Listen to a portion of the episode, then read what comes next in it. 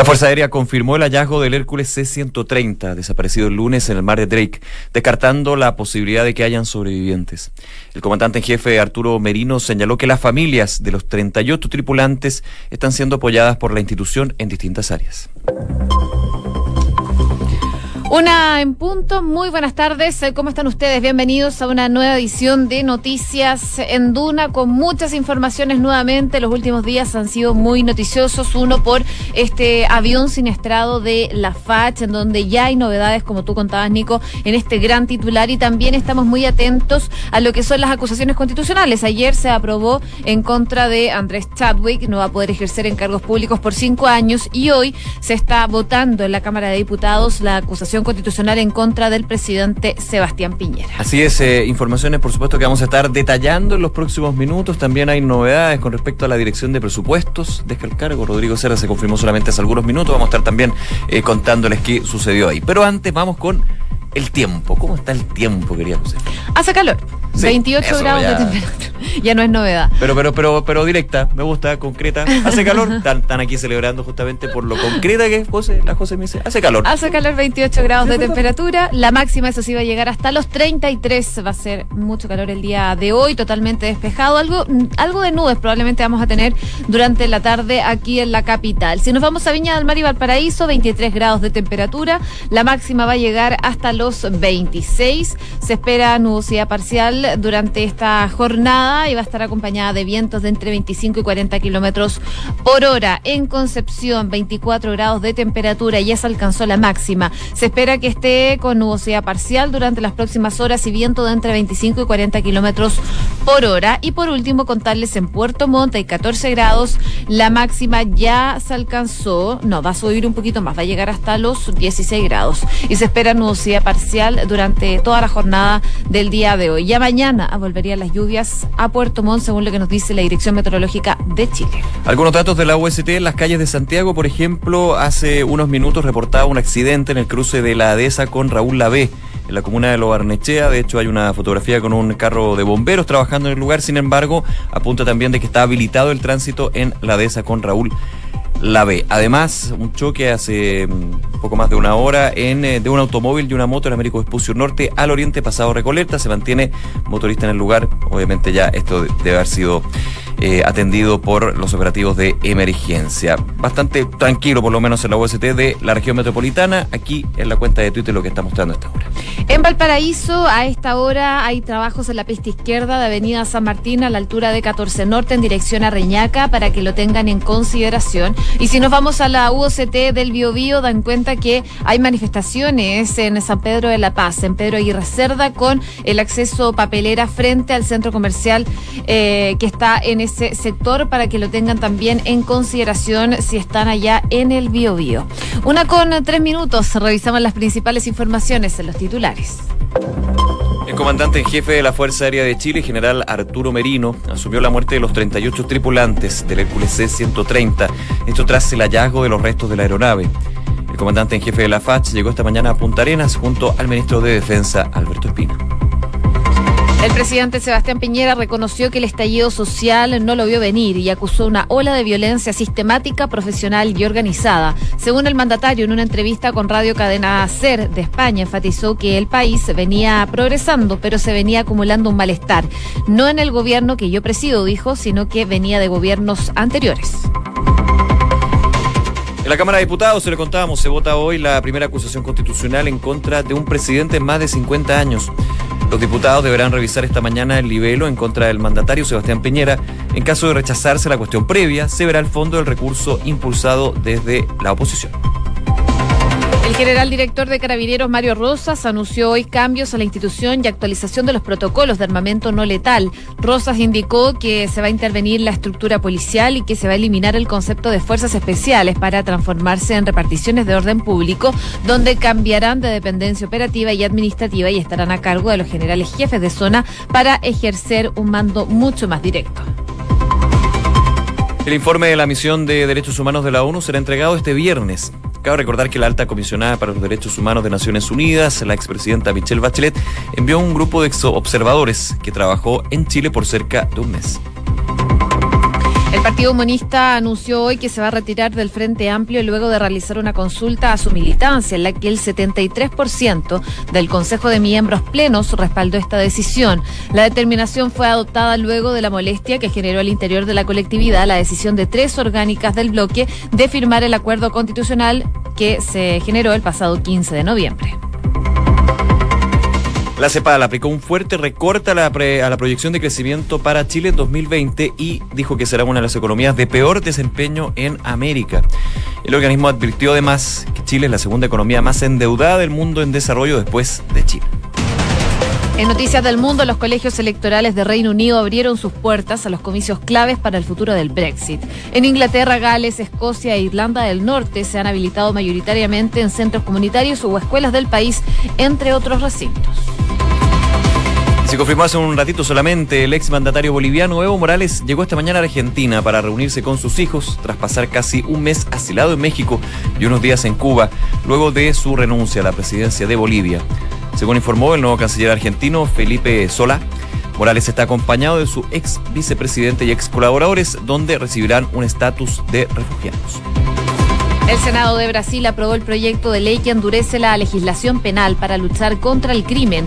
La reforma incluye medidas para combatir el crimen organizado, el tráfico de drogas y armas, la actuación de milicias y los delitos cometidos con violencia o grave amenaza. La Asociación Nacional de Fútbol Profesional está proyectando reducir el precio de las entradas para ver a la selección chilena en las clasificatorias rumbo al Mundial de Qatar 2022 que comienzan en marzo. El ente rector del fútbol chileno y también de la selección chilena de fútbol consideró la realidad económica que se espera para el próximo año y también las demandas ciudadanas. Y el equipo internacional que disputa la President Cup se llevó ayer el primer día de competencia. El conjunto que integra el golfista nacional, Joaquín Niman, se quedó con la primera jornada con un contundente 4-1 en una muy buena racha, ya que solo una vez el equipo internacional ha ganado este clásico torneo del golf mundial. Una de la tarde con siete minutos, vamos con una de las principales noticias de la jornada, una información que no queríamos escuchar, pero desgraciadamente ya con el paso de las horas eh, se iba formando de alguna manera, de manera, de, forma más, más concreta, podríamos decir, la información entregada hoy por el general Arturo Merino Núñez, el comandante en jefe de la FACH, con respecto a dos puntos. Primero, que fueron encontrados restos del Hércules C-130 siniestrado, desaparecido el día lunes, y que, como dijo durante una conferencia de prensa, estaba justo al lado del ministro de Defensa Alberto Espina, eh, por la condición en que se encuentran los restos encontrados, es prácticamente imposible pensar en sobrevivientes. Es decir, ya se asume el fallecimiento de los 38 pasajeros y tripulantes que iban a bordo de esta aeronave. Vamos a escuchar justamente lo que dijo esta mañana el comandante jefe de la FACH cuando se entregaba esta noticia, la que por supuesto ya había sido eh, entregada anteriormente a los familiares de las víctimas.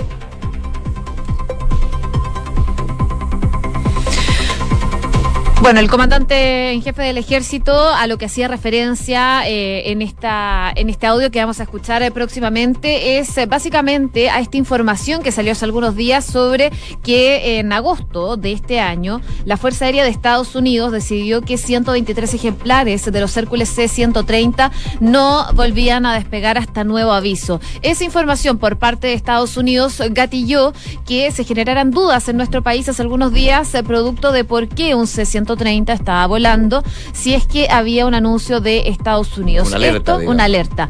Esto lo aclaró eh, Merino, eh, Arturo, esta, Merino. Arturo Merino esta jornada. Escuchemos lo que dijo todos los 130 de la Fuerza Aérea de Chile pasando la inspección sin ninguna observación. Esto fue en agosto, nos llegó la orden técnica en agosto. Y los 630 estuvieron alrededor de dos o tres días fuera de vuelo mientras se le hacía la inspección que establecía la orden técnica. Ahora, esta parte lo que usted me está preguntando, también va a estar dentro de la investigación como corresponde. Y respecto al audio, yo sé que existe, no lo he escuchado en particular, pero sé que existe. Y obviamente le vamos a pasar este audio al eh, general que está a cargo de la investigación sumaria administrativa y al fiscal también.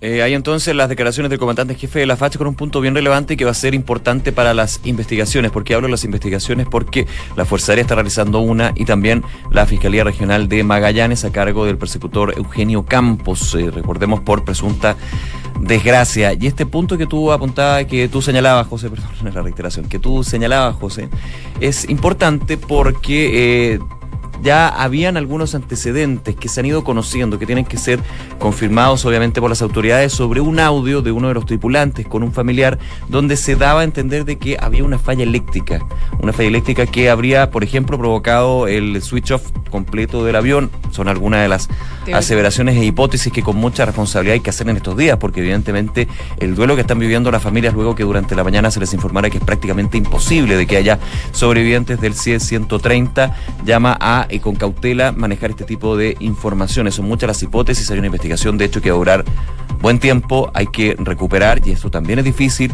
los restos del Hércules C-130 que están en el mar de Drake, en el fondo del mar de Drake, estamos hablando de más de 3.500 metros de profundidad, de hecho ya hay buzos tácticos que obviamente uno entendería eh, encuentran los restos, gran parte del fuselaje y de los elementos que componen este avión, pero hay que recuperarlos, y poder hacer la investigación correspondiente. Claro, se espera que próximamente eh, lleguen hasta Punta Arenas los restos que se han encontrado para que se genere el análisis. Probablemente mañana van a llegar esos restos para ser eh, analizados tanto del avión como humanos, lamentablemente, para hacer las pericias correspondientes. Lo decía el general eh, Merino durante esta jornada. Están haciendo todo lo necesario para aclarar qué fue lo que pasó con este avión, pero ya aclara este punto que escuchábamos en el audio recién recientemente.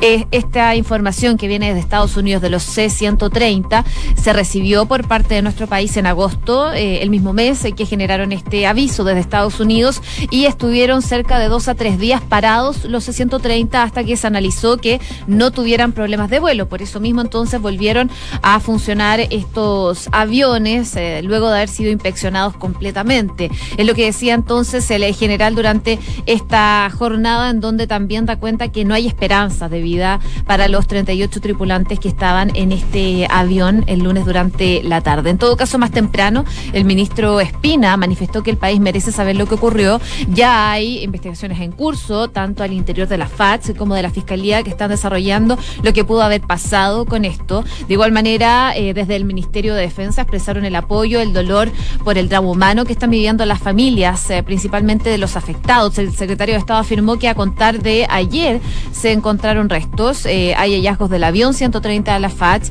y eh, también y ocurrió algo que llamó mucho la atención. Fue el presidente de Brasil, Jair Bolsonaro, quien anunció primero, antes que las autoridades chilenas le lograran avisar a las familias de esta situación, lo que ha generado bastantes inconvenientes, porque finalmente es un presidente extranjero quien comunica primero la noticia. Recordemos que hay diferentes países que están colaborando con la búsqueda de este 130 y de las personas que iban al interior de este avión. Mira, de hecho es un contexto bien eh, y ha sido muy criticado y creo que ha sido fue fue muy fue muy negativo lo que hizo el presidente Bolsonaro. Yo justamente lo cuento por lo que me pasó ayer. Estaba al aire en Canal 24 Horas de TVN y llega esa información del tuit de Bolsonaro. Era un tuit del oficial del presidente Bolsonaro donde señalaba que el buque almirante Maxiliano que fue el buque que junto al Atlantic Endeavor de bandera chilena encontraron las esponjas, esta esponja grande que estaba en el mar y que era el primer indicio de restos eventuales, había que confirmar, del Hércules C-130. El eh, presidente Bolsonaro en un tuit dice que el buque brasileño encontró restos, eh, perdón, restos compatibles con el avión y también objetos personales. Eso en algún minuto nosotros no, no, lo, de hecho no lo difundimos al aire porque faltaba la confirmación de la Fuerza Aérea, pero principalmente no tanto por si es verdad o no, porque tú te confías de que si es del presidente del Brasil, del Brasil, un país que está ayudando, obviamente verás, sino porque esa información primero tiene que llegar a los familiares tienen que ser los primeros en tener esa información y luego uno toma la de la FACH cuando a través de un comunicado, un punto de prensa, se hace ya público lo que eh, se dio alrededor de las 9 de la noche que se habían encontrado restos humanos en la búsqueda que se había hecho del el Hércules C-130 que estaban eh, en concordancia, digamos, con este mensaje que estamos viendo en el streaming de Duna.cl del presidente de Brasil. Bastante inoportuno en términos de que hay un conducto donde primero la autoridad, en este caso la Fuerza Aérea o el gobierno de Chile, por ser el que está llevando el caso, tiene que informar a la familia. De hecho, la prensa ha tenido que ser muy cuidadosa, muy cautelosa justamente en los datos que se van entregando, en las suposiciones, en las hipótesis, porque es un tema muy delicado.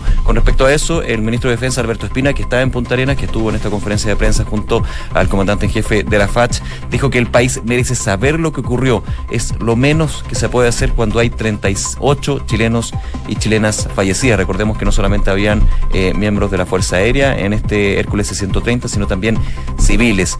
Dijo el eh, secretario de Estado, a contar de ayer se han encontrado restos, hay hallazgos, 48 horas después hemos encontrado el avión y puedo señalar que para esto se han dispuesto 23 medios aéreos, 14 navales y 8 agencias internacionales con capacidades satelitales. Ellos, ello nos ha permitido ubicar el avión y es un trabajo también que se va a seguir desarrollando de aquí en adelante.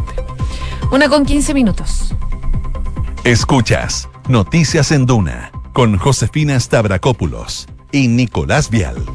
Y vamos a otras informaciones, esta vez relacionadas a carabineros. Ayer, acá a esta misma hora, hablaba el ministro del Interior, Gonzalo Blumel, sobre una reforma a carabineros, algo que se viene hablando hace ya algún tiempo. De hecho, hay un consejo que está sesionando, ha sesionado durante esta semana y se espera que sesione ya mañana nuevamente, que está analizando cómo se va a reformar la institución. Pero ya hay algunas novedades. Hoy día habló el general director de carabineros, Mario Rosas, que realizó un punto de prensa donde anunció una serie de medidas para reestructurar la orgánica de la institución sobre la gestión del orden público, principalmente de fuerzas especiales.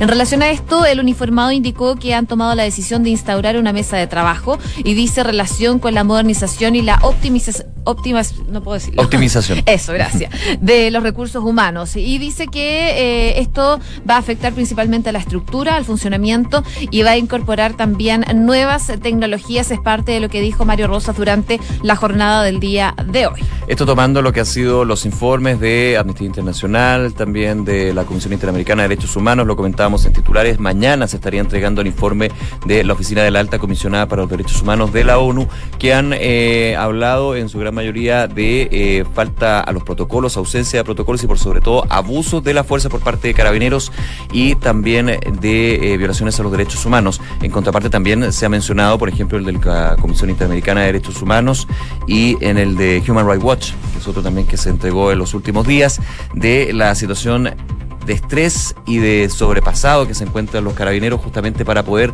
operar y con una instrucción en términos de estas manifestaciones, de estos hechos de violencia que finalmente uno entiende no están preparados. Así que hay distintas eh, aristas para ir generando el contexto, pero en lo que concreto el general director de Carabineros habla de este cambio en la estrategia, en la supervisión y por sobre todo en la toma de decisiones de lo que van a ser las fuerzas especiales y también eh, se refirió a lo que son los sumarios, las investigaciones que se están llevando a cabo. De hecho, habló de 856 investigaciones sumarias, algunas que están en fase de término y, dijo el general director de Carabineros, se van a tomar las medidas disciplinarias y sanciones que lo ameriten.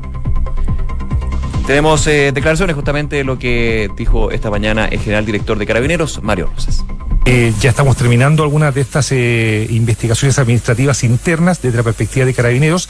Ya tenemos en muchas la certeza administrativa de responsabilidad de, nuestros carabineros y se están formulando los cargos para la aplicación de las sanciones que van desde la expulsión hasta anotaciones negativas en la hoja de vida que va a tener un impacto en la permanencia de la institución y también eh, básicamente en la permanencia. Ahora, nosotros cada vez que hemos sido requeridos por el Ministerio Público en cuanto a identificar carabineros, hemos entregado todos los antecedentes que nosotros disponemos para que obviamente la, Fiscalía, el Ministerio Público pueda cruzar esa información y eh, a lo que más nos interesa a nosotros es que se esclarezca, por un lado, perspectiva penal y también la perspectiva administrativa.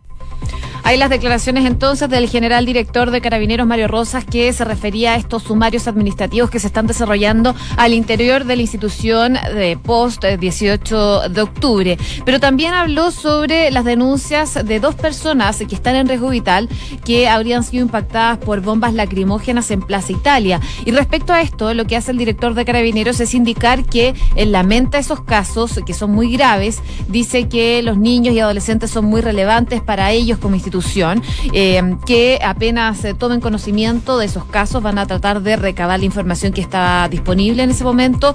Dice que hubo algunas dificultades en la obtención de la información, pero no obstante eso, dice, eh, nosotros lo pusimos toda a disposición del Ministerio Público. Así que toda la información que vaya recabando Carabineros va a estar a disposición del Ministerio Público sobre estos casos de dos personas que están en riesgo vital por aparentemente haber recibido un impacto de una bomba lacrimógena. Y en cuanto a la estructura, el eh, general Rosas eh, habla de una nueva orgánica en relación al control del orden público, como les contaba anteriormente. Al respecto afirmó que han tomado la decisión de instaurar una mesa de trabajo y dice relación con la modernización eh, de carabineros en cuanto a recursos humanos. Detalló que se va a suprimir la zona de Santiago de control del orden público y se van a crear dos prefecturas que van a pasar a denominarse prefecturas de control del orden público, una en la zona oeste y otra en la zona este.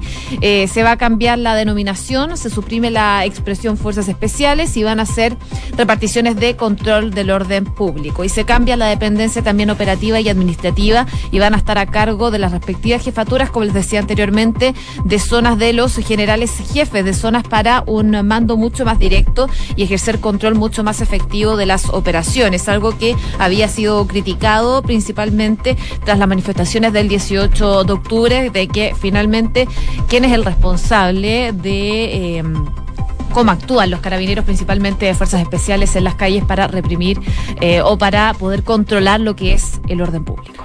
Una de la tarde con 20 minutos.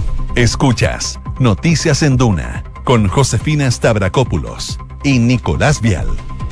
Bien, y vamos con una noticia que se confirmó hace algunos minutos. Remesón, muy complicada la situación en el Ministerio de Hacienda de nuestro país porque eh, renunció el director de presupuestos, Rodrigo Cerda. Eh, ya eh, había sido adelantado por Pulso a través de su sitio web una nota que de alguna manera entregaba luces de lo que ya se estaba rumoreando los pasillos, podríamos decir, del sector financiero y económico hace algunos días. Eh, la situación fiscal compleja, eh, presiones de gasto para sustentar la agenda social, para el parecer, según esta nota de pulso, no tenían conforme al director de presupuesto, por ende Rodrigo Cerda presentó su renuncia al cargo que asumió en marzo del año pasado. Una decisión que se hizo oficial hace algunos minutos. El Ministerio de Hacienda confirmó a través de un comunicado eh, la salida de Rodrigo Cerda de la Dirección de Presupuesto por motivos personales.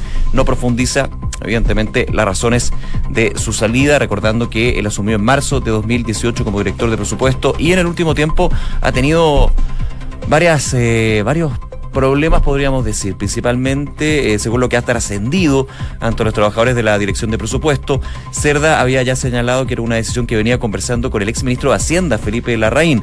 En estas citas, el renunciado funcionario además dijo que el momento de dar un paso al costado para centrarse en su familia. Esto en un contexto bien complejo en términos fiscales, porque con las demandas sociales se ha hablado de que de alguna manera hay algunos funcionarios del gobierno que han visto cómo el Ejecutivo ha cedido en demasía, y no solamente funcionarios del gobierno, sino también parlamentarios, miembros de los partidos de Chile Vamos, especialmente de la UDI, que han visto cómo se ha cedido en varias de las demandas que están en el aire y que por sobre todo van generando una mayor presión fiscal, una mayor presión fiscal en un contexto donde las expectativas económicas para este año y ya para el próximo son bastante, bastante negativas. Claro, en este comunicado el Ministerio de Hacienda expuso que el economista y quien es también ex director de CLAPESUC no se va a alejar completamente de la labor pública. Esto a solicitud del presidente Sebastián Piñera y del propio ministro de Hacienda, el actual ministro Ignacio Briones.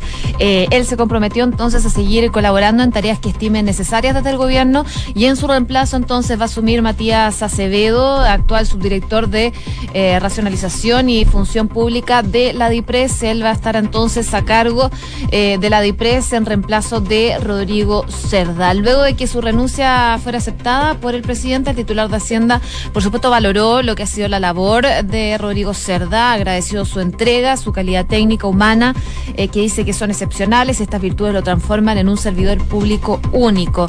Decía entonces eh, las declaraciones del Ministerio de Hacienda tras eh, anunciar la renuncia de Rodrigo Cerda. Una de la tarde con 23 minutos. Escuchas Noticias en Duna con Josefina Stavrakopoulos y Nicolás Vial.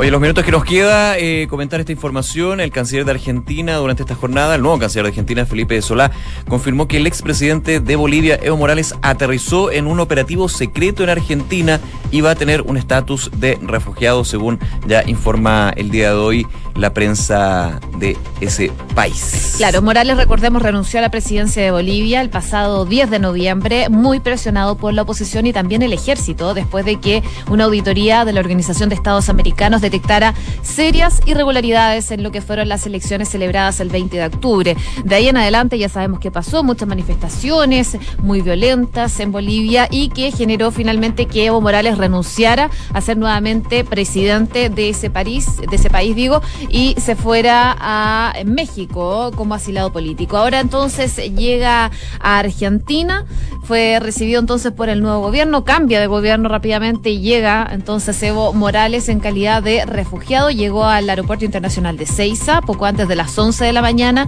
y su ingreso se produjo en calidad de asilado político, pero tenía previsto en todo caso solicitar de inmediato la condición de refugiado. El refugio lo concede el Ministerio de Interior y está reglamentado según lo que dijo el nuevo canciller argentino. Aquí una amiga me, me apunta un dato que es bien relevante, lo habíamos comentado, que desde el 23 de noviembre en ese país están los hijos de Evo Morales, Evo Morales va a ver a los hijos, pero también con quien fuera su ex vicepresidente García Linera y eh, adquiere entonces el estatus de refugiado, ya no va a estar en México, va a estar en Argentina, vamos a ver, evidentemente esto también se da con el cambio de gobierno, la llegada de Alberto Fernández y Cristina Fernández a la Casa Rosada, habría sido distinto con un Mauricio Macri en el gobierno, evidentemente.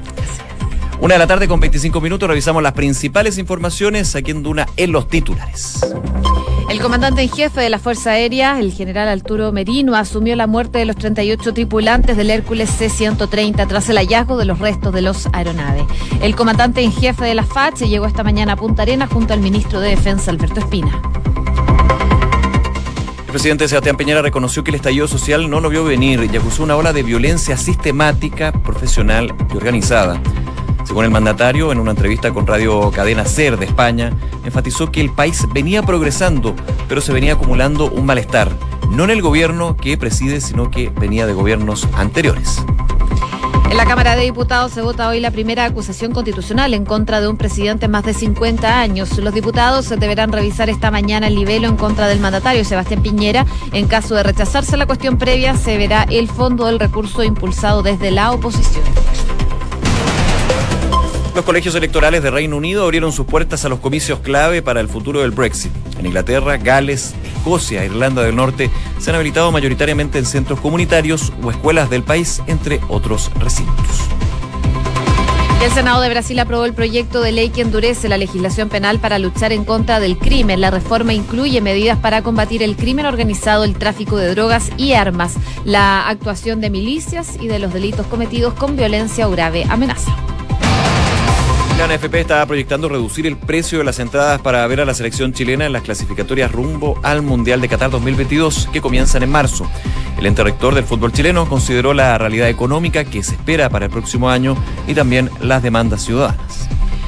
Una con 27, les contamos que Inmobiliaria Armas, empresa líder en la industria con más de 50 años de trayectoria, te invita a conocer e invertir en sus múltiples y atractivos proyectos inmobiliarios de alta plusvalía. Conoce más en iarmas.cl. E-commerce está creciendo a pasos agigantados y Bodega San Francisco lo sabe muy bien, respaldando la gestión logística con las tarifas más convenientes del mercado. El arriendo de bodegas es tu mejor decisión. Conoce más en www.bsf.cl.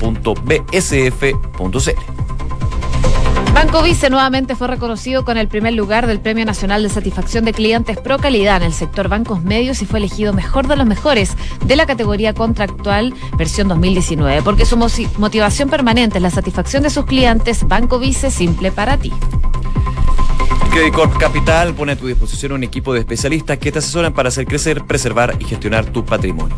Son parte del grupo financiero Credit Corp más de un siglo de trayectoria en Latinoamérica y más de 30 años en Chile. Credit Corp Capital Excelencia en Inversiones. Una con 28, nos vamos, viene la segunda edición de Información Privilegiada y luego la tercera PM. Que esté muy bien. Buenas tardes.